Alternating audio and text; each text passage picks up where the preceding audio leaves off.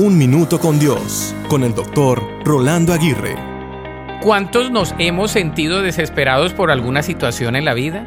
Nos sentimos desesperados por las circunstancias que no dependen de nosotros, por las relaciones que suelen ser desafiantes y conflictivas, por las condiciones alrededor nuestro, por alguna condición física, etc.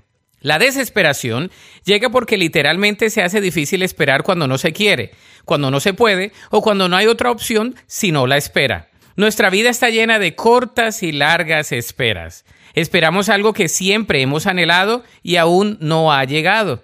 Esperamos algo que siempre hemos necesitado y no hemos recibido.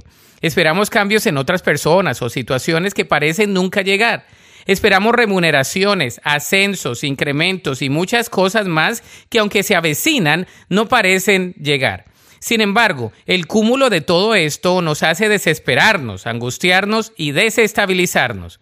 Si te has sentido desesperado o desesperada, confía en el Señor. Él es el único que te puede ayudar en tu larga espera. Él es el único quien puede hacer de tu espera algo que cobre significado, propósito y te proporcione un gran aprendizaje. No te desesperes, sino espera en el Señor. La Biblia dice en el Salmo 27:14, Espera con paciencia al Señor.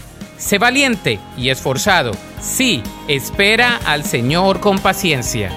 Para escuchar episodios anteriores, visita unminutocondios.org.